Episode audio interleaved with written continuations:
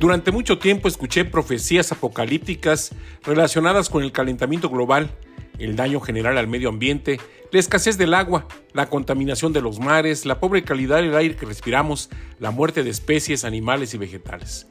Vino a mi mente el legendario actor norteamericano Charlton Heston en la película Cuando el destino nos alcance, y por qué no, los textos de Alvin Toffel en los que se advertía de las consecuencias de no cuidar el medio ambiente, respetar nuestro entorno y amar la vida en todas sus expresiones. En los últimos días hemos padecido de altas temperaturas en prácticamente toda la geografía nacional. El nivel de las presas se encuentra muy abajo y se afirma que la sequía será severa, por lo que se han prendido los focos rojos en la agricultura y en los hogares mexicanos. Se afirma que son históricas las cifras de temperatura alcanzada en algunas zonas del país. Las calles se encuentran semivacías ante la pretensión de protegernos del calor y sus consecuencias. A unos días de la llegada de la temporada de ciclones y huracanes, ha sido esporádica la presencia de algunas nubes e incluso algunos esbozos de lluvia.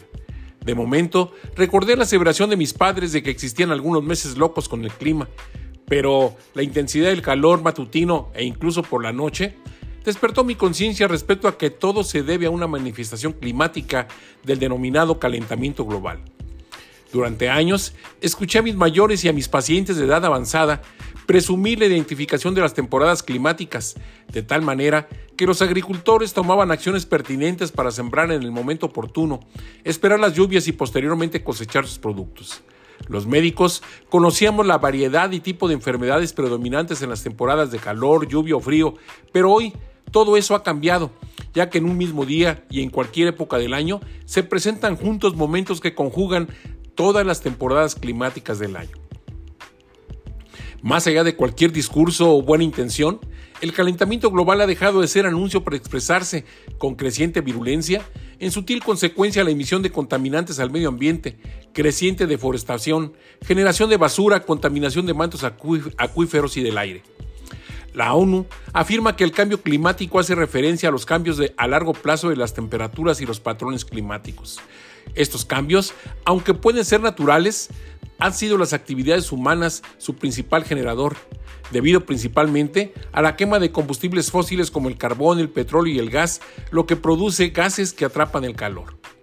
La Tierra, al calentarse, desprende, al calentarse, desprende calor a la atmósfera en forma de rayos infrarrojos. Sin embargo, parte de este calor vuelve a ser remitido a la superficie terrestre y la consecuencia es el recalentamiento de la misma.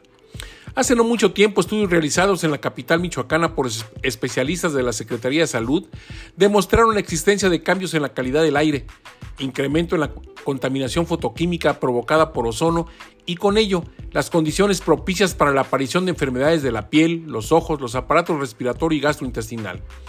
Pero ahí no termina el problema, realmente comienza porque si somos observadores, notaremos que los cambios en la temperatura traen a su vez cambios en los diferentes hábitats y ecosistemas.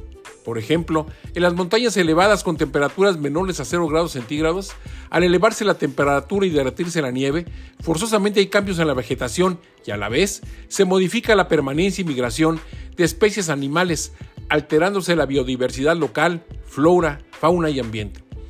Misma situación se presenta en los océanos al aumentar la temperatura del agua. Compete al gobierno y a la sociedad realizar acciones conjuntas de responsabilidad ambiental que reviertan el daño existente. Mientras más posterguemos el actuar y solo nos quejemos, el daño ambiental será más grave y permanente. Debemos iniciar hoy con acciones sencillas pero permanentes en el, uso racional del agua, utilización de energía limpia o alternativa, separación de la basura, abandono al uso de aerosoles, fertilizantes e insecticidas plenamente identificados por el daño que provocan a la atmósfera de la Tierra.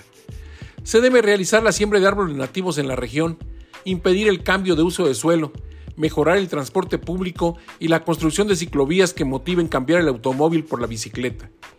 Diseñar y construir las ciudades del futuro bajo premisas ecológicas, sin excesos ni medidas autoritarias, sino con plena conciencia colectiva que permita su adopción por todos quienes habitamos el planeta.